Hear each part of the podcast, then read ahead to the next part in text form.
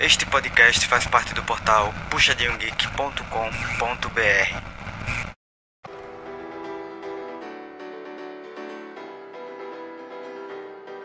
As a child, you would wait and watch from far away. But you always knew that you'd be the one to work while they all play. Oi, pessoal, bem-vindos a mais um PG Quarter. Eu sei que você estava com saudade e eu também estava morrendo de saudade. E esse PG vai ser muito especial por dois motivos. Primeiro, porque a gente vai falar sobre a fase de grupos do MSI, e segundo, porque agora nós temos um novo duo. Sky, seja muito bem-vindo. Espero que você curta muito e a gente tá super animado por ter você aqui. Ah, que bom, muito obrigado pelo convite. Tô bem animado, bem. Vai ser uma experiência bem interessante. É isso aí, a gente vai começar fazendo um resumo do desempenho de cada time nessa fase de grupos, porque seria inviável a gente fazer jogo por jogo, né? Afinal, foram aí inúmeras partidas só dessa primeira fase. Então a gente vai começar com Sky falando um pouquinho sobre o desempenho da T1 aí nessa fase de grupos do MSI. Olha, fica até assim difícil porque tu falar. Não é difícil falar da T1, mas imaginar como, ela assim, se comportaria, ou como os jogadores se, é, se desenvolveram o seu jogo, experimentando uma jogada ou outra. Eles vêm é, desempenhando excelentemente desde ó, a, as fases das eliminatórias lá no país deles, que já estão com. Contando essas partidas da fase de grupo, já estão. Foi o quê? 26 partidas invi confrontos invictos, que às vezes teve lá na, nas eliminatórias uma partida ou outra que eles perderam, mas na melhor de três eles saíram vitoriosos e até agora não foram ameaçados por, por ninguém.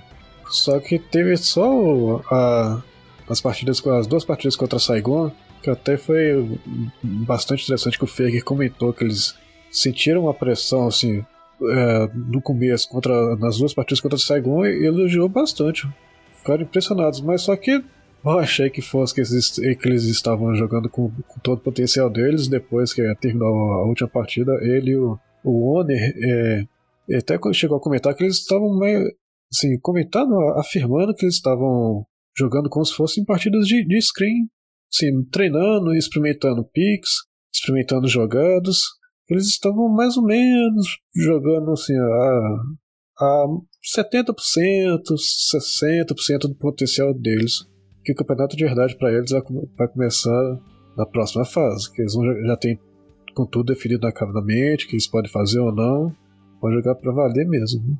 Até porque eu acho que assim, eles nem precisariam desempenhar nem mostrar nenhum pique secreto, nenhum jogo muito especial, porque o grupo deles estava muito fácil para eles, né? A gente sabe que na verdade, na verdade, o único time que poderia ser uma leve ameaça seria Saigon, tanto que eles chegaram a comentar que surpreenderam eles, né? Mas o fato é que Faker e amigos eles estão em outro patamar. Não é à toa que eles saíram 6-0 aí dessa fase de grupos muito tranquilinho. E, inclusive com Keria apostando em piques super exóticos como o Kong Sup, né? A gente que na solo kill do Prata que se vire para aguentar depois a galera querendo inventar igual a ele. Não, exatamente. O Keria tá um, tá um jogador complicado de jogar contra. Ele, ele possivelmente vai terminar o campeonato sendo considerado o melhor do mundo dando uma, dando uma bela desbancada, assim, não uma desbancada, mas aquela desbancada moral no Faker. Né? Todo mundo elogiando e na posição de suporte, que é mais surpreendente ainda. Isso de picks, picks diferentes sofre bastante, fé. Qualquer campeonato, é CBLOL, é Mundial, qualquer. É, é tendência mesmo. Já, já pode ir preparando para quem quem está acostumado com as filas ranqueadas, já vai esperando, já analisa os picks que tiver no Mundial que você vai jogar contra. Pode crer, pode crer. Isso daí já é um negócio que a gente chora, a gente ri quando vê os pro players jogando e a gente chora quando chega na, na kill da gente, né? Infelizmente. Mas é, é isso.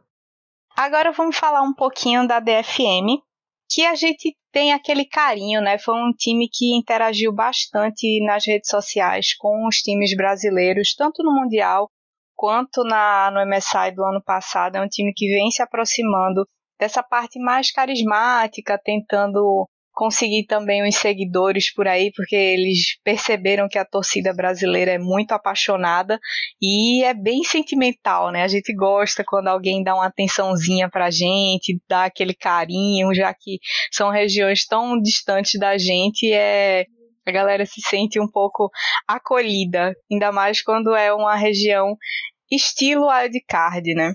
A DFM ela abriu a série dela da fase grupo contra a Aze, mas eles botaram a Aze no chinelo, para falar a real. Foi um jogo muito controlado, não teve nem reação, assim, a Aze não teve espaço para reação. Inclusive, eles meio que mantiveram esse comportamento durante a série inteira, mas aí já é assunto para quando a gente for falar exclusivamente deles. E aí, a, o grau de dificuldade da DFM foi aumentando gradativamente é, jogaram contra a Saigon, que a Saigon jogou bastante bem contra eles, mas foi um jogo bem mais pegado, né? Que já mostrava mais a evolução da DFM no campeonato em si. Assim, eles meio que estavam começando a, a, engrenar o ritmo, sabendo contra quem estavam jogando, testando o território, mas sabendo impor o jogo. Apesar disso, eles perderam essa partida. E conseguiram ir para o terceiro jogo, que foi contra a T1. A T1 estava, como você já falou, como você citou anteriormente, eles estavam meio que esmurfando, né? Ainda mais contra o Japão, assim. Eles não se empenharam tanto, estavam jogando de uma forma até meio displicente, coisa que não é muito característico nem da região deles, muito menos do time. Mas dava para ver que eles estavam se divertindo e a DFM tentou de alguma forma se aproveitar dessa displicência que a T1 apresentou para tentar ganhar um pouco o começo do jogo e tal. E assim, deu certo até certo ponto, mais ou menos até uns 15 minutos. Mas depois disso, a T1 falou: peraí, não vamos mais zoar, porque daqui pra frente o negócio pode começar a ficar sério. E aí o jogo acabou. Eles perderam e a T1 levou mais uma vitória para casa. A segunda etapa, que foram os jogos de volta da DFM, é, já foram um pouco melhores. Deu para sentir que eles realmente estavam evoluindo durante a competição. E a volta já foi começando contra a T1, né? Foi bem sofrido para eles. A estratégia deles, eles tentaram focar muito no bot, especialmente tentando anular algum Mayuse mas a, a Tio respondeu muito bem, focando o mid e fortalecendo o Faker, que estava nada mais, nada menos do que com a Zoe, que o boneco com uma pessoa ruim ela dá dano, com o Faker ela destrói, né? Não tem nem o que dizer.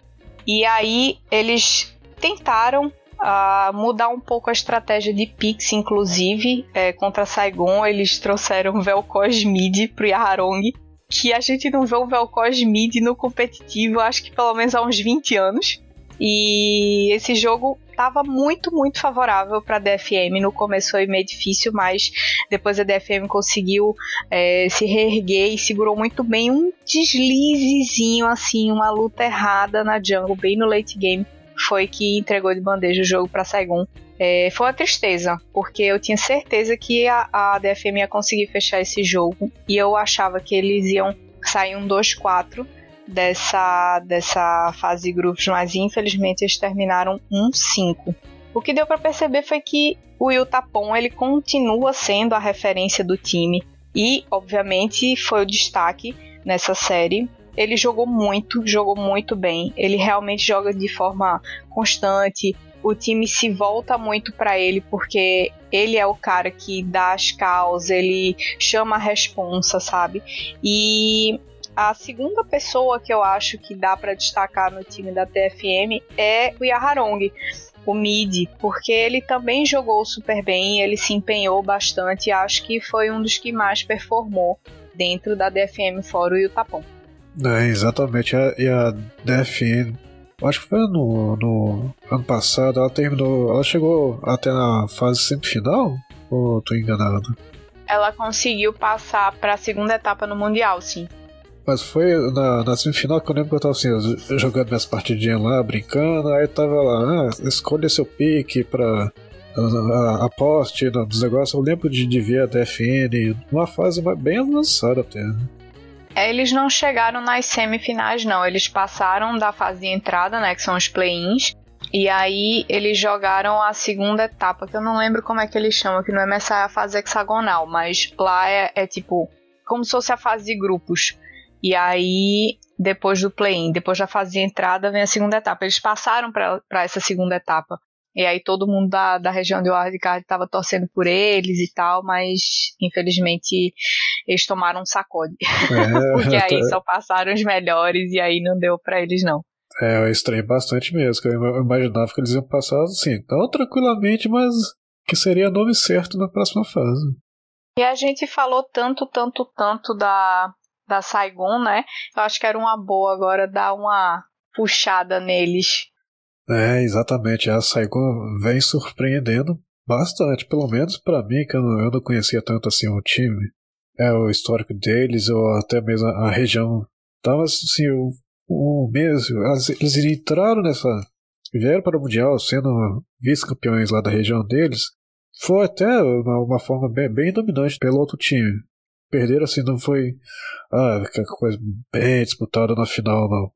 Foi, acho que foi de 3-1 que eles perderam lá na final e se por um motivo bem estranho, esquisito que eu não entendi até hoje quando eu estava pesquisando sobre como foi lá para entender como é que como é que é, qual é a probabilidade da, do que eles podem fazer, como é que eles vão jogar, como eles estão de base e tudo mais.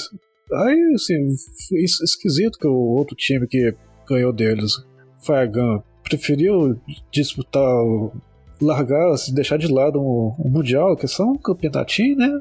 Só um Mundial de LoL, para disputar os jogos asiáticos, que para ir lá na, naquela parte eles levam bastante a sério o esporte eletrônico, eu até entendo assim, mas não, não sei por que, que eles deixaram de lado o Mundial, que é até uma coisa que eles vão ter ba bastante problema no final do ano, que com essa coisa da pandemia toda, é, é campeonato sendo adiado, e data sendo mexida, aí adia, depois atrasa, chega perto da data limite, ah, tem que mexer de novo no, no calendário e vai acabar batendo com.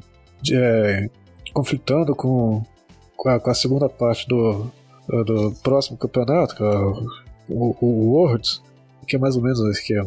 Segunda semana de outubro, mais ou menos, primeira, segunda semana, terceira semana, já já tá adiado sem sem data para voltar, sem previsão, então eles perderam, assim, de. Talvez eles deram muito azar, que eles poderiam estar disputando.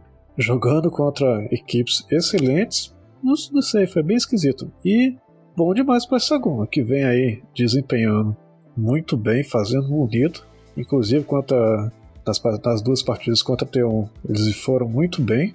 Começava assim, o começo, da, começo das duas partidas, eles iam para cima, uma, uma, bastante pressão, pegando até os, o, as primeiras kills, tudo mais, só que aí é aquela coisa, é a T1, né?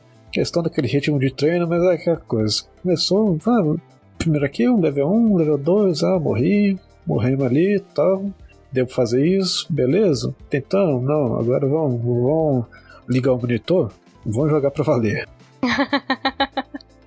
é aquela sensação, assim, que até com essa Sagon foi um pouquinho diferente, que eles, eles, eles passaram aperto, viu? Não, não, se não fosse ser a T1 mesmo. Tanto que o Saigon passou com 4-2. Passou, passou, mas passou muito bem, jogando muito, bastante bem mesmo. Tem impressionado e, sim, eu acho que vai, vai longe ainda, viu?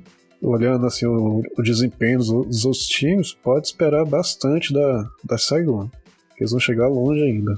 É, eu digo que nada é por acaso, né? A Saigon teve muita sorte. Teve sorte duas vezes. Teve sorte a primeira vez da Marines desistir de ir para o MSI para disputar o SEA Games. E teve sorte de cair no grupo A. Por que eu digo isso? Porque, na minha opinião, para um time vietnamita que assim é, é tradicional. Tanto os times turcos quanto os times vietnamitas, eles sempre dão uma mordidinha num jogo de, de importante de cabeça de chave. Geralmente esse, esses jogos que eles conseguem morder é que fazem eles passarem para a segunda etapa, né, que é hoje em dia a fase hexagonal. E eles deram muita sorte de cair no grupo A, porque tirando a T1, eles tinham oponentes a LJL e a LLA, então, são as duas regiões que, na minha opinião, são as mais fracas para serem enfrentadas, tirando a Oceania. Então, eles deram muita sorte, porque eu acho que se eles tivessem caído no grupo B, talvez eles não tivessem desempenhado tão bem jogando contra a Wildcats, contra a Red, e se eles caíssem no grupo C, eles iam ter que enfrentar a G2 e a EG. Então, assim, eu acho que eles deram sorte duas vezes nessa nesse MSI. Primeiro, ganhando a vaga de brinde, a vaga caiu no colo deles, e segundo, passando para a fase hexagonal porque eles caíram num grupo que era possível fazer isso. Então, acho que assim, deve ter um motivo para eles terem aparecido aqui. Eu acho que a fase hexagonal deles promete muito, como você falou, e dá para esperar que talvez eles belisquem aí uma, umas partidinhas de times importantes. Ah, e, e, nada melhor de testar o seu potencial contra a T1, né? Poder ver o que, o que você não, não esperava uma vitória, né? Mas assim, vamos dar o nosso melhor nessa fase que ainda é tranquilo, podemos perder, que ainda temos chance de passar. Então foi o melhor treino de luxo que eles, que eles já tiveram. Exatamente. E screen ao vivo. e para fechar o grupo A, eu vou falar sobre a ACE, que é o time proveniente da Liga Latina América. Eles estão numa fase difícil, a LLA. Já, já tem um tempo que eles não têm mais o impacto que eles tinham antigamente em é, campeonatos internacionais. Eles começaram é, jogando contra a DFM e assim, pelo draft que eles apresentaram, eu esperava que houvesse mais dificuldade para a DFM conseguir jogar, mas eles cederam, porque assim, foi de bandeja, um 3-0 para Ace logo no começo da partida. Pra, eles cederam para a DFM, desculpa, um 3-0 bem no começo da partida. E a partir daí foi snowball, porque o time da, do Japão ele é bem experiente com relação a transferir a vantagem e conseguir crescer em cima dos outros times. E aí de segundo jogo, na, na, na, fase de grupos, eles enfrentaram logo a T1. Cara, você vinha de uma derrota contra o time que, na teoria, você tinha obrigação de ganhar, é uma situação difícil. Mas eu esperava que eles conseguissem, talvez, desempenhar ou mostrar mais alguma coisa. Tivesse passado aquele susto, aquele primeiro impacto de stage, etc e tal. Mas não aconteceu. Foi esse jogo que o Keria picou o Kong Sup, então meio que confundiu o draft da Ace, eles imaginavam que seria o Kong Jungle, que é um, um pick que está sendo bem recorrente aqui no MSI. E a Ace jogou cronometradamente 10 minutos. Foi esse tempo que eles tiveram a chance bem remota de tentar fazer alguma coisa. Mas na real eles não conseguiram fazer nada porque o que eles conseguiram de vantagem não abriu gold na frente, não abriu espaço de mapa, e depois dessa remota chance dos 10 minutos, a T1 só esculachou e fez assim 11-1, 8k de gold na frente, etc e tal, e um dos jogos mais rápidos do MSI até aquele momento. Contra Saigon, é, era de imaginar que eles estivessem já relativamente abalados, os jogadores não mostraram individualmente evolução também, o que foi bem triste, porque às vezes o time não performa tão bem no geral, mas uh, individualmente algum player se destaca, começa a puxar o time para frente e tal. Não foi o que aconteceu, porque contra a Saigon eles também tomaram um estouro. Eles, a Saigon joga de um jeito mais caótico, é um, um tipo de jogo que a Ace até se adapta bem, mas o caos foi tão grande que desestabilizou totalmente a Ace e a dominância da Saigon em cima da Ace foi completa. Assim, com 17 minutos tinha 12k de gold à frente, 6 torres já demolidas, então foi uma partida que não tinham o que fazer e foi a partida mais rápida daquele período até então. Começaram os jogos de volta, já de cara com, com a Saigon de novo, e novamente a Ace não mostrou evolução alguma. O Alone, que já jogou aqui no Brasil, eu achava que ele fosse trazer algumas coisas mais diferentes, tentar umas plays mais ousadas, que aqui no CBLOL ele tinha essa característica, era um mid laner que jogava bastante com o jungle e rotacionava para tanto pro top quanto pro bot muito bem, dependendo do que o time estava precisando, mas ele não jogou. E o time no geral estava bem abalado, bem apático. Então não tem muito o que falar. Eles saíram 1-5 dessa série, da fase de grupos inteira. É, pegou a Saigon, tomou apavoro, jogou contra a T1. Aí foi quando eles esboçaram algum tipo de, de jogabilidade. Eles tinham uma estratégia clara no começo da partida, estavam um pouco mais proativos, mas eles resolveram ser proativos contra quem? Faker e amigos, cara. Assim, que ideia, né? E, e foi contra nessa partida contra Saigon, que foi o, o recorde da partida mais rápida do, até, até agora no MSI. Acho que foi 20, 20 minutos e, e alguns é, foi, foi, é isso. Passou pouca coisa de 20 minutos. E aí o sexto jogo, que foi o jogo que eles ganharam, eles jogaram contra a DFM. Eles estavam jogando de forma reativa, tentando encaixar a comp, parecia que nada ia dar certo nada funcionava, eles não se entendiam, não tinha sinergia no time. Mas eles tiveram uma cal excelente, que foi fazer um barão escondido. E depois desse barão, eles conseguiram criar um pouco de força e lutar contra a DFM de uma maneira mais menos caótica, mais organizada, com mais sinergia. E aí eles conseguiram vencer a partida.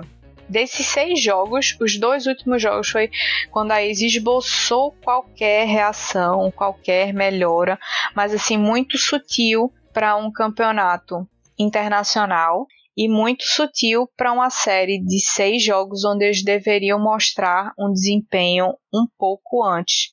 Do time no geral, como eu falei, eles criam muito pouco e estavam cometendo erros mecânicos individuais, o que é gravíssimo. Você chegar num. ser campeão da sua região e jogar para um chegar para um MSI cometendo erro mecânico individual é gravíssimo.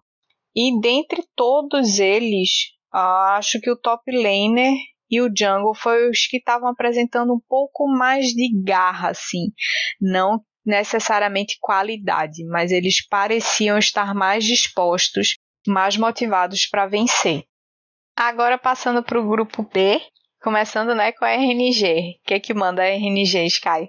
A RNG vem no ritmo parecido com a T1. A RNG é campeã da última edição. Conseguiu também fechar de forma invicta sua, sua participação nessa fase de grupos. É, é, já era bem esperado dela também. Ela passou o trator de todo mundo duas vezes, mesmo deve, tendo as partidas remarcadas por causa do, daquele problema do, do, foi a discrepância do, do, do, sistema de ping artificial que a, organização criou para poder compensar que eles estavam é, estão participando jogando a partir lá da, da game house deles. Então na, nas três primeiras partidas elas foram anuladas eles tiveram que ser jogadas novamente foram mais três sacudidas da mesma potência que eles jogaram no começo e, e vem desde então assim, é, jogando o que já, já, já, imaginava que eles iam jogar. Aquele, aquele jogo envolvente da. Eles estão sempre ocupando toda a parte do mapa, não tem, nada, tem, tem um pedaço que você vai andar tranquilo, ou, ou vai, ou vai ali farmar, fazer um objetivo, o que os outros estão cuidando da outra parte do mapa, tem sempre alguém perto de você, então, então tem que tomar cuidado com eles. Eles estão. Nada. Nenhum. Não, faz uma movimentação estranha, aquela, aquele avanço assim, ah, tô, tô forte, vou avançar sozinho na lenda, vou dar aquela puxada para até onde eu conseguir. Eles não fazem esse tipo de. Esse, não tem esse desleixo, né? Que até as, as outras. Pra, o que? Foi a, a Team Ace, ou até a. a ai, coitado da Ordem. Tiveram. é, na hora, na hora que a gente falar dela, nossa, é, é esforçados, né? A gente gosta de falar assim. Eu também queria estar, eu queria também ser surrado no Mundial. Eu gostaria, eu gostaria de estar no lugar deles. Aí a, a RNG tá, tá, tá tranquila, vai, vai seguindo o ritmo de jogo deles e vai, vamos ver o que, que, que vai dar. Isso, é meio que tu assim, entra na fase de grupo, as partidas, todo mundo, mas todo mundo já tá esperando aquela partidinha contra RNG contra T1, né? Não tem, não tem como pensar diferente. Essa eu acho que vai bater recorde de audiência, viu? Essa daí, todo mundo já entrou no MSI esperando esse encontro. Tá, mas tem também a T1, tem aquela aquela partidinha contra, contra a G2, que até é, foram eliminados pela G2 uma. Foi no, em 2019 que eles foram eliminados, não foi? Pela G2? Isso, isso. Ah, tem que tem gostinho de revanche, tem gostinho de revanche essa partida. Tem aquele cheirinho de rancor guardado no coração. Hum. Tem. ah, vai ser bo...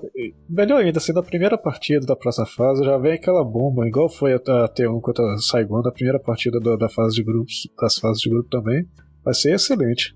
É, eu achei. A única coisa assim que eu achei triste, é, não falando da RNG especificamente, mas a Riot só ter notado esse problema do ping depois deles já terem jogado dois dias, sabe? Eu achei um vacilo tremendo, porque como é que você está fazendo uma partida é, remota, né, parcialmente remota, metade no stage, metade remota, com um formato que você não faz tradicionalmente, que é esse ping artificial para poder ficar é, justo e equivalente. E você, depois que acaba a partida, você não vai olhar as estatísticas de rota, de ping, de tudo, sabe? Eu achei um vacilo tremendo. Esse sistema foi definido assim que ia ter quando? Quando a RNG não pôde ir presencialmente para o MSI. De última hora, de última hora não foi? Que eu fiquei assim, pegou de surpresa da menor que eu vi que tinha esse sistema, viu? É, na teoria, a LPL não ia participar do MSI. É. Mas aí a Riot falou: olha, não tem condição de acontecer um Mundial sem o time chinês jogar. E realmente não ia ter como. Porque era só entregar direto a taça pra ter um e acabou. É, logo. A real é essa. Logo, se, se fosse, sei lá, ah, o, o ah, razão seus. exato, exato. E aí é, eles falaram o seguinte: ó, a gente tenta fazer o jogo remoto. É, vocês jogam da Game House e até pouco tempo antes da realização do MSI, eles não sabiam se, se dessa forma também ia poder acontecer, por causa do lockdown lá na China, que é muito uhum. mais severo, né? Demais até demais. Então eles estavam tendo que dormir no office para poder jogar o MSI. Teve jogador que teve que dormir lá, não todos, mas é, eles tinham que se encontrar horas antes do MSI, porque tinham que fazer o teste de Covid, tinham que desinfectar toda a sala.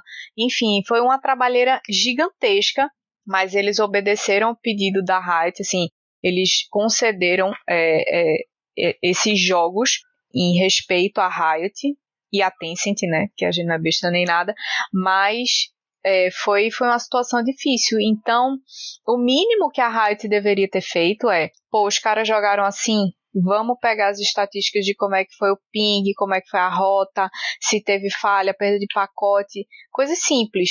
E eles não fizeram isso, sabe? E teve, é... e teve tudo isso, viu? Gostei, todo é. mundo reclamou assim que o, o jeito não é a diferença de ping, não sei como é que foi exatamente, tecnicamente, essa inconstância que eles, eles não vão detalhar, mas é, imagina, é aquele tempo, é aquele tempo atrapalhando aquele tempo de resposta da, dos movimentos do, do, do, jogador dentro do jogo, o tempo, da, o tempo que a sua clicada vai pro, pro jogo exatamente, aquele, sei lá, um décimo de segundo a mais e que demorar perde o seu, seu raciocínio, dá aquela travada e atrapalha demais. Né? Sim, e eu vi que era como é, o pessoal do stage estivesse jogando, sei lá, com 45 de ping e o pessoal que tava jogando lá no, no Office, o pessoal da RNG tava jogando com 35 ou com 30. Era uma diferença de mais ou menos 15 de ping. Então é muita coisa. Pra, principalmente para esses caras que são profissionais que jogam com 9 de ping e 10 de ping no máximo. Então é, é uma situação bem, bem complicada. Foi uma situação bem complicada. É, o pessoal da Coreia que tem historicamente assim, é uma das melhores internets, as mais, que é a internet mais fraquinha lá é acima de, de giga, então eles jogam do mínimo. É, e eles têm né? servidor né? lá, então a rota deles, o, o ping não é muito alto, então assim, é, realmente foi uma situação bem difícil. E aí, seguindo o segundo time do grupo B, foi a PSG. Todo mundo tinha bastante expectativa em cima, porque são é um time que vem aparecendo já em, em, nos campeonatos mundiais e sempre desempenha bem. Eles abriram a fase de grupos dele jogando contra a Red e a gente aqui estava assim sofrendo porque imaginava que seria um stomp. E eu acho que até eles da PSG achavam que iam dar um stomp na Red. Só que eles não contavam com a nossa astúcia. E a real é que para PSG esse jogo eles não jogaram, eles só assistiram. É, não imaginava que um primeiro jogo ia ter um time como o Paris Saint-Germain totalmente apático, tentando responder jogadas, perdidos, desestabilizados. Eles tomaram um apavoro total, total da Red. Eles perderam essa partida de 13 a 0. 13 a 0. Foi uma partida perfeita para um lado e totalmente imperfeita pro outro. Tipo, vergonha da profissão. E foi um espanco que nem a T1 fez até agora. Exatamente, foi o espanco. E aí eles uh, jogaram contra a Wildcats no segundo jogo. É, mostraram que, que eles têm pontos falhos que, sinceramente, eu imaginei que eles tivessem corrigido do último Mundial, do último MSI, porque eles têm potencial para melhorar. Eles jogam numa região muito boa, eles jogam contra times muito bons e eles têm uma solo kill muito boa. Então, não entendo por que, que o time da PSG meio que parou. Não é que eles estejam jogando mal, mas eles poderiam, na minha opinião, deveriam estar jogando bem melhor. Aí contra a Wildcats, eles mostraram que eles estão vacilando, eles ainda podem cair contra times pegadas assim absurdas. E uh, quem se destacou na verdade nessa partida foi o Hanabi porque ele fez uma play muito boa.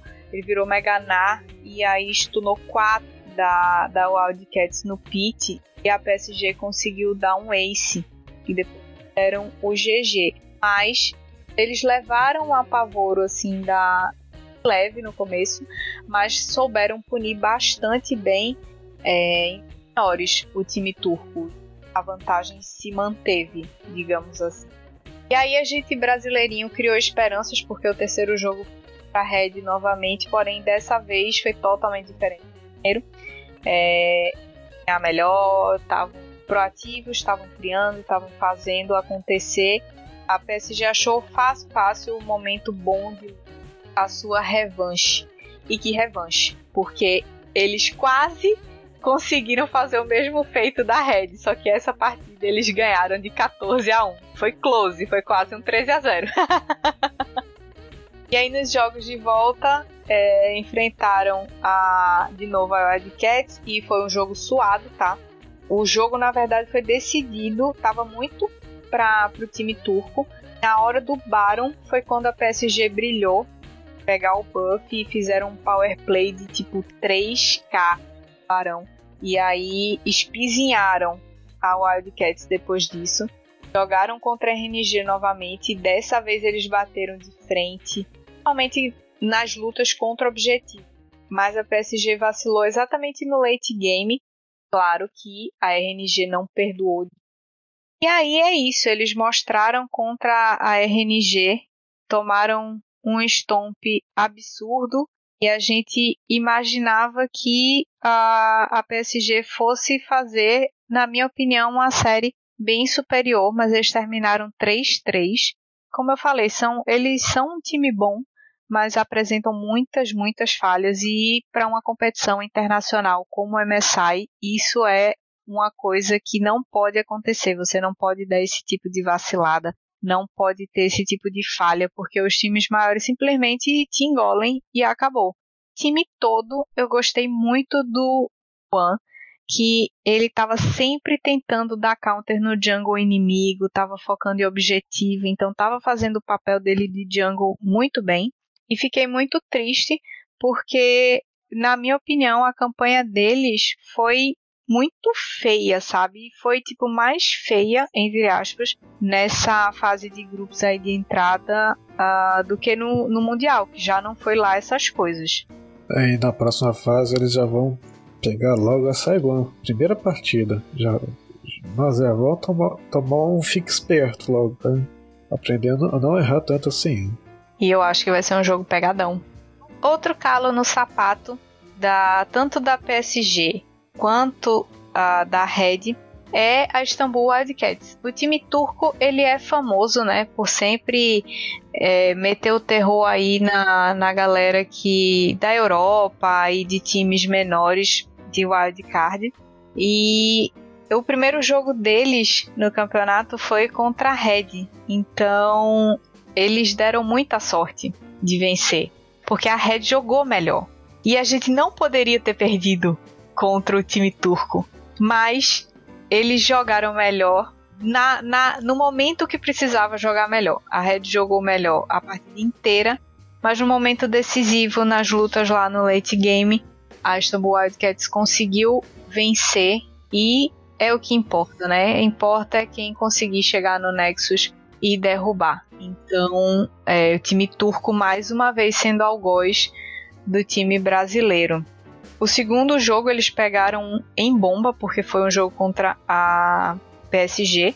Mas eles jogaram bem, eles são um time constantes no, no early game, assim, no geral, eles jogam bem o começo da partida, lutam de forma bem eficaz e eles conseguem punir os vacilos da, dos outros times, independente de ser um time muito superior ou não. Isso é uma característica dos times turcos em geral, mas da Wildcats em específico. Eles jogam bem dessa forma. E eles foram evoluindo uh, durante a série, apesar de eles terem terminado um 5, terem perdido, terem ganhado o primeiro jogo e perdido todos os outros, fica parecendo até estranho a gente dizer que eles evoluíram ao longo da série, mas a real é que sim, eles evoluíram. Eles jogaram mal contra a RNG, mas aí foi um padrão de todo mundo. Não dá para considerar que é, eles exatamente. foram muito inferiores por causa disso, né? E jogaram bem contra o Brasil, que era importante para eles terem jogado bem. No segundo jogo, eles não jogaram tão bem assim contra a Red. A Red estava mais preparada e eu acho que estava com menos pressão, assim, porque a sensação que dava é que eles entraram muito pressionados com a história de ah, os turcos sempre vencem do Brasil, a gente tem que vencer de qualquer jeito e tal. No jogo de volta, a Red desempenhou muito melhor e contra a, a PSG e a RNG foi aquilo, eles jogaram bem contra a PSG para um time com a qualidade da PSG, mas não chegaram a conseguir a vitória e, e concluir o jogo. Eles tiveram muitos bons momentos e, e, eu senti que eles evoluíram ao longo da série, apesar das derrotas. Mas é, é um time fraco para jogar em desvantagem e um time forte para punir erros adversários. É, é um time meio paradoxal, assim. Eles deveriam conseguir é, voltar quando estão em desvantagem, mas eles não conseguem. Eles são muito bons em punir erros adversários e isso é importante para eles. Várias vitórias deles são em cima exatamente dessa, desse desempenho. Mas, enfim, é, eles têm um mid laner muito bom e o Holy Phoenix, que é o, o ADC, que ele é muito bom. E o Serin, que é o mid laner, que é muito bom também. Então, para mim, esses dois nomes aí são destaques e com certeza eles devem aparecer em, em outros campeonatos mundiais por aí, se eles conseguirem passar de fase na, na região deles, né? Se classificarem, quem sabe, para o Mundial. E aí, para fechar o grupo, é, a gente teve a Red, CBLOL, nosso queridinho, que Sky vai falar um pouquinho como é que foi essa fase de grupos para a Red. É, a Red, que a gente tanto, queria tanto bem dela, ficamos tanto assim, esperançosos, vamos, vamos, ficar torcida forte no final, no final do CBLOL. Ah, que, vamos pôr mensagem, vamos levar o Brasil. Dessa vez vai. Dessa vez a gente passa da fase de grupo. É, mas infelizmente não deu. Dessa vez não deu. A torcida tava, tava esperançosa mesmo, mas aconteceu o inverso, né? Começaram e foi. Começou muito bem, começou a ter aquela vitória assim, estompante, passou o trator em cima da PSG, coisa que ninguém, ninguém esperava. Se tinha, ah, pode ser que ganhe, mas não tinha da forma que foi a vitória. Né? Acredito que ninguém ah, imaginava que ia dar desse jeito, que foi aquele 3-0. Essa vitória deu, deu um ânimo grande para a equipe, os jogadores ficaram bastante assim, ó. Chegamos no MSI com a sensação de não, podemos, sabemos jogar direito.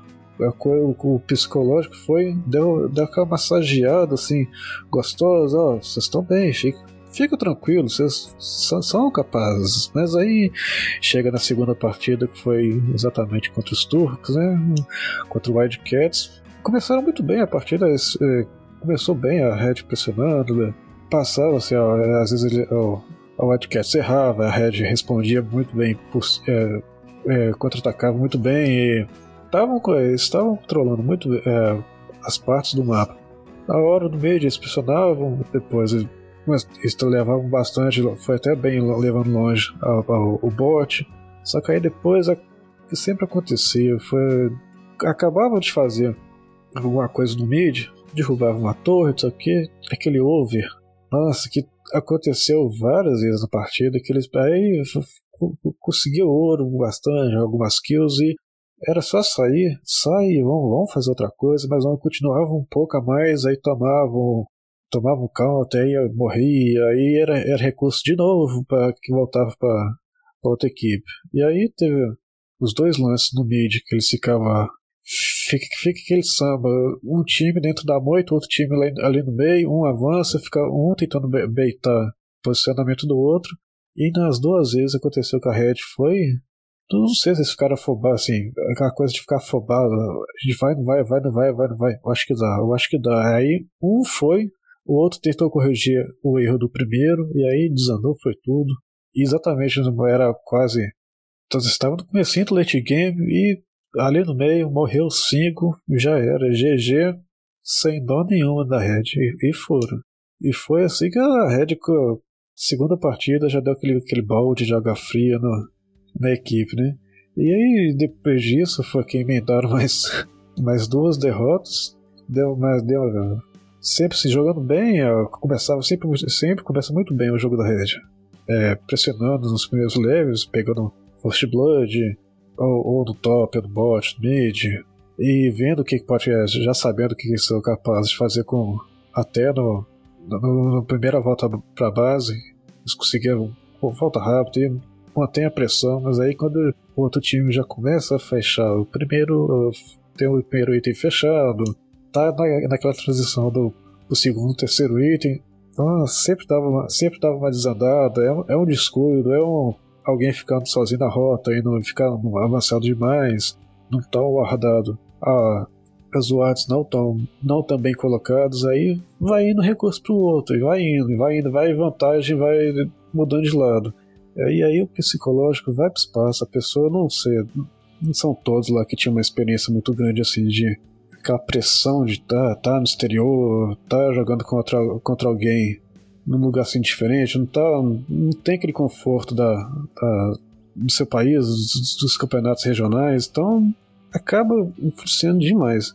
O que foi, na maior parte do tempo, foi o que aconteceu com a Red. Que são, sabem, a equipe, todos os jogadores sabem jogar bem, sabem assim, as mecânicas dos campeões que for, for, foram escolhendo durante as partidas e que destaque bastante, bastante grande para o Aegis, que desempenhou o papel dele na, jungle muito, mas muito bem. Foi até meio que, meio que homenageado Team Ace, quem diria no, no, meio da partida ele, ele mandando o íconezinho da Red lá e ficou. Não ficou só nisso, não.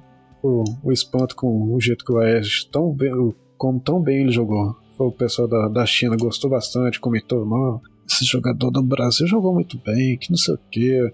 Se o time acontecia as coisas erradas, mas a parte do Aegis sempre fez, sempre fazia muito bem. Não, não chegava a cometer tantos erros assim. As, talvez uma, uma hora ou outra acompanhando quem não devia indo para onde quem não devia estar tá indo com alguém acompanhando, aquela, ah, aquela, aquele cover que não deveria ter feito, mas já que é meu time, vão lá, estão junto e acabavam fundando junto também. Mas aí, com que com depois eles conseguiram jogar, jogando, voltaram a jogar bem contra o Wildcats, conseguindo seu segundo vitória, e foi aquela coisa, né? 2 barra 3, 2 barra 3, situação que, que, que eles precisavam ganhar para que, que eles precisavam fazer para passar de fase? Não tava muito difícil não, né? Tava assim, só tinham que ganhar da RNG, da atual campeã e esperar um resultado do outro jogo Apenas. da É, só isso, da PSG, para talvez fazer uma assim, pra, um é, desempate com eles e, e, aí não deu, né? Não tava. A gente que.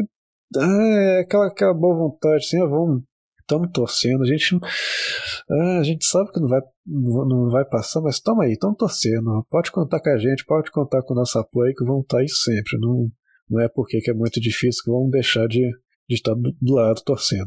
Pode, pode confiar que estamos sempre aqui.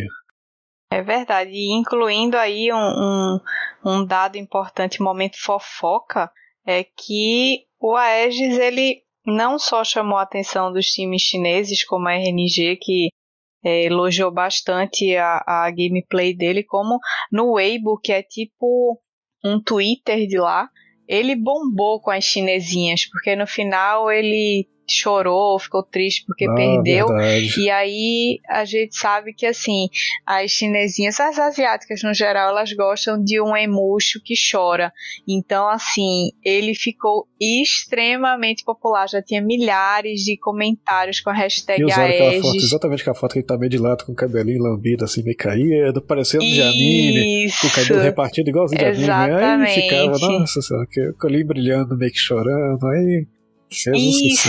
Aí a chinesinha enlouquecida, ai meu Deus, e ele chora. Tinha umas mais ousadas que estavam até querendo secar as lágrimas dele com a ah, língua delas, é, né? Assim, negócio meio é, escalando é, rápido. Tá indo no lado do hentai, aí já não tá muito certo.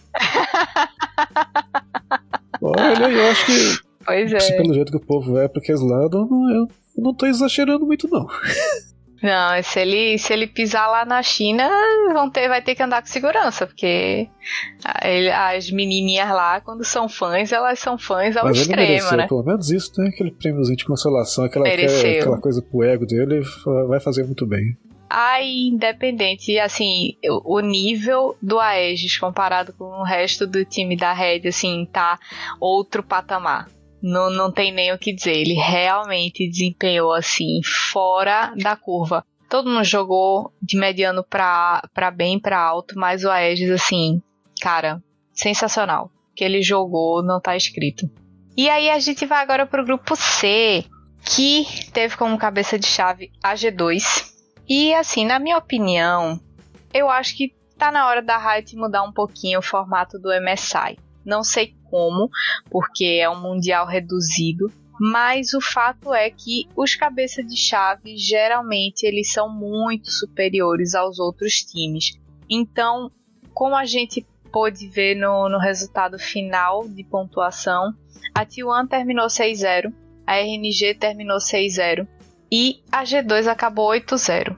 8-0 porque o grupo deles tinha um, uma região a menos, um time a menos, então eles tiveram que jogar mais partidas. E assim, é uma disparidade absurda você colocar esses caras para jogarem contra as regiões menores. Também não acho que seria justo passar eles de fase direto, porque aí é um privilégio muito alto para uma competição tão menor. Mas a Riot precisa rever esses cabeça de chave nos grupos, porque, cara, é muito desleal. É, um, é uma diferença de nível muito grande. E a G2 caiu num grupo muito tranquilo, né? Assim, o grupo dela foi, foi bem suave. É, jogou contra a Evil Genesis, que é da LCS, e a Order, que é da Oceania. E eles começaram já inovando no draft, porque se é para tirar onda, eles queriam tirar onda desde o primeiro jogo. Eles trouxeram a Fiora Top e assim, eles destruíram a Order, não tem nem o que dizer, eles estavam em ponto de alma aos 18 minutos de jogo, ou seja, eles fizeram os drags todos assim que os dragos nasciam. Não teve um vacilo de timing, não teve um vacilo de nada. Ah, e teve, e teve o pique criminoso de ADC da, da Order também, né? Nossa senhora, que tristeza. Aquele, aquele Cartos ADC. Ai, ai, ai. a G2 manteve esses piques exóticos contra a Evil Genesis também. Achei um desrespeito. Eles picaram a Nivea mid pro Caps. Cara, eu sei que tinha estratégia por trás da Nivea, não foi totalmente aleatório, não foi pra zoar como a Fiora top. E uh, por causa desse pique, da forma como eles estavam jogando, a vantagem de ouro ficou oscilando da, da EG. Mas o fato é que eles conseguiram é, tomaram a, a vantagem que eles tinham perdido é, e mantiveram o, o jogo firme e forte até o final. Repetiram o jogo contra a G, mas dessa vez a partida foi bem mais sofrida. Os dois times estavam cometendo erros em momentos cruciais e ficavam entregando a vantagem um para o outro, mas a G2 aplicou a sua superioridade. Eles tiveram mais paciência, esperaram o momento do erro e da afobação da, da Evigênesis e conseguiram vencer novamente. E, na minha opinião, assim, eles venceram essa partida por inexperiência da, da EG. Não tanto por causa da superioridade deles também, mas eu acho que se a Evigênesis fosse um pouquinho mais cascuda, talvez eles tivessem conseguido tirar esse jogo da, da G2. Eles jogaram já, já falando da, dos jogos de volta, repetiram contra a Order Dessa vez foi muito mais tranquilo para eles, tipo, eles não, não pegaram nenhum pick troll pra azaralhar. E aí eles ficaram super na frente, muito caro de gold na frente, diferença global muito grande.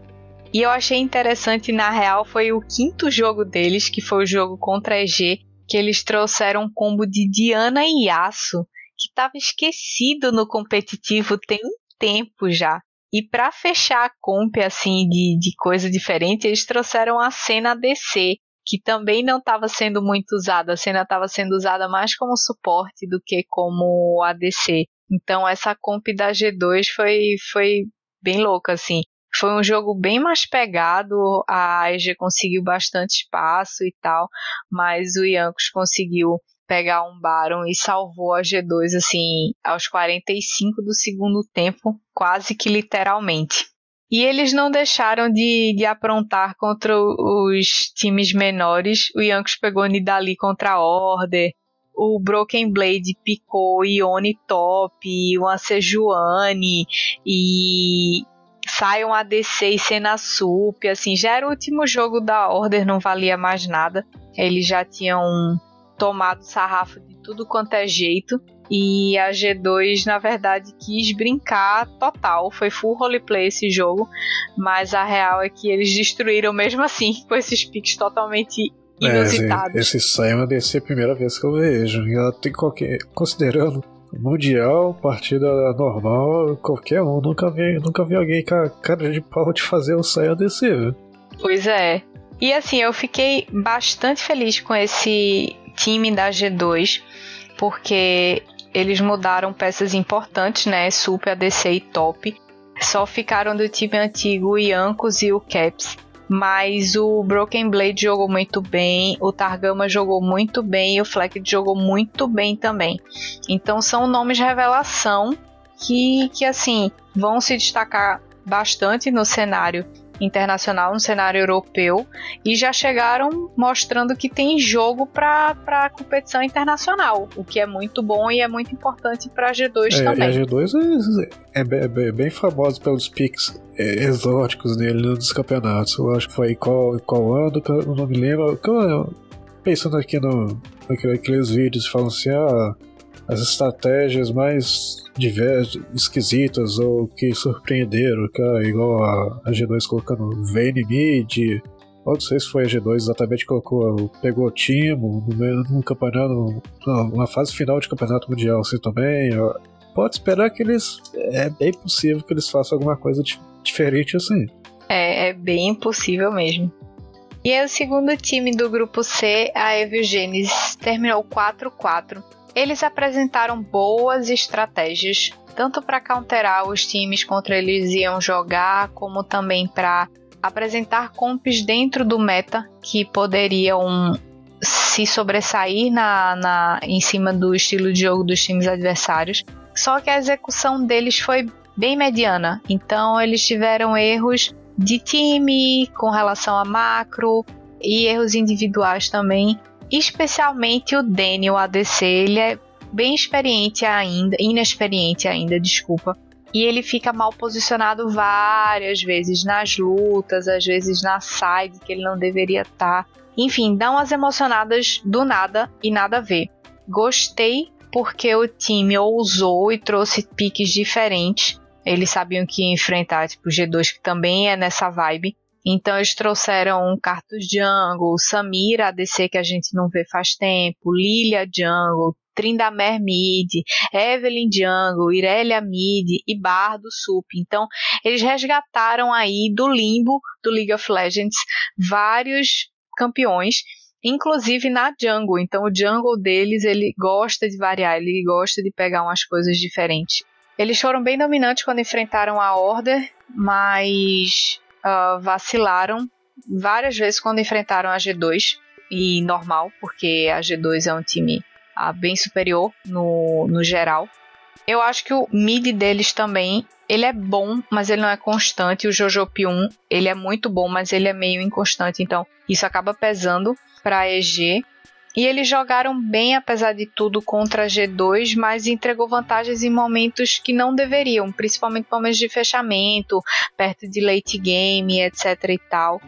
É isso, assim, minhas impressões sobre a EG é que eles gostam de piques diferentes, eles sabem como fazer, mas acabam executando de forma irregular. É, e eles têm potencial.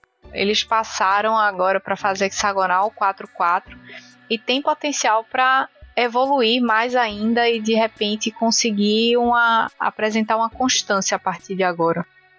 Para encerrar o grupo só faltou a Order, né, tadinha? Literalmente o último time. É, a, Order foi, foi complicada a participação delas, né? É, foram campeões lá da, da LCO, né? Campeão da Oceania. Ah, estamos de boa, vamos pro Mundial, podemos fazer, fazer bonito. Só que eles foram campeões com se for ver a, a, as vitórias, derrotas, for analisar o desempenho deles no campeonato de lá, foi mais ou menos inferior a 60%. E isso aí para o Mundial, se você não tiver no mínimo 99,5%, não está preparado. Não tá, sei lá, é bem esquisito. Talvez um, de, deixar um. Se, se eles tivessem para eles irem para um, um Mundial, pegar é, essa vaga da Oceania e fazer um, colocar num sistema, sei lá, para dar mais vaga para alguma outra região. É estranho que deixar uma para eles assim, um time que ninguém, ninguém esperava nada mesmo.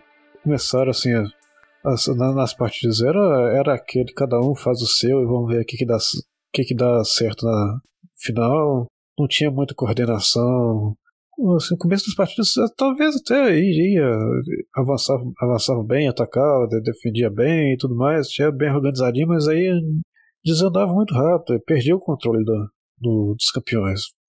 Não dava muito certo. E caindo num time, com, caindo num grupo, já tinha a G, G2 fortíssima e a EG do, do técnico ah, isso aí a gente pode estar certo. O Brasil não tá tão fora, não. Lembrei agora, o Brasil não tá tão fora do Mundial, não. Né? Tem um brasileirinho lá, o Turtle lá, de técnico da EG. É, tem o Turtle. Dá pra gente tentar uma coisa diferente. Não tá muito longe, não.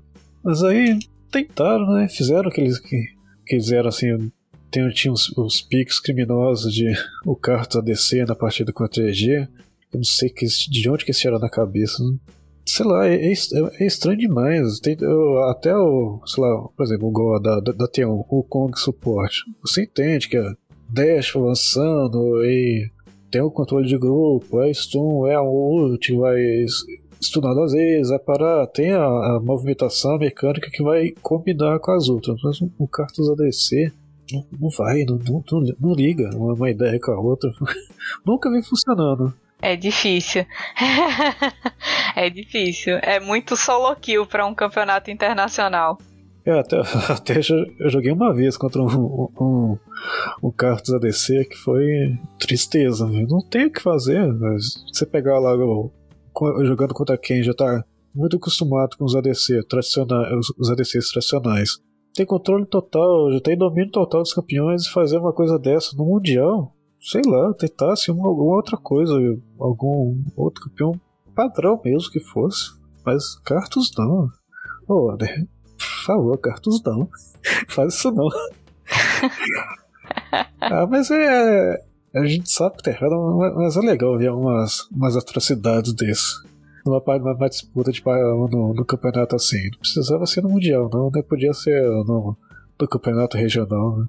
Eu, assim, eu, eu, eu, acho interessante umas tentativas assim, igual a, tinha uma com, com o Kong ou com, com o Rumble no bot, tentando alguma coisa. O, que teve bastante foi. Acho que foi em 4 ou 5 partidas teve o Galho Mid. Alguma coisa, variando, uma variação, mas que não seja tão abusada, não, não, não abuso da confiança do, do outro time, não, que vai, vai tomar espanco, vai e tomaram todas as Acabaram aí com marav um maravilhoso saldo de 0-8 e vão voltar para casa aí com, com o último lugar. com o troféu de ouro. Com é. prêmio de consolação de ter jogado contra Caps e amigos. É, tem isso. Né? Jogaram contra, contra gente boa, dá pra. Deu, deu uma emoção. Vamos voltar assim com.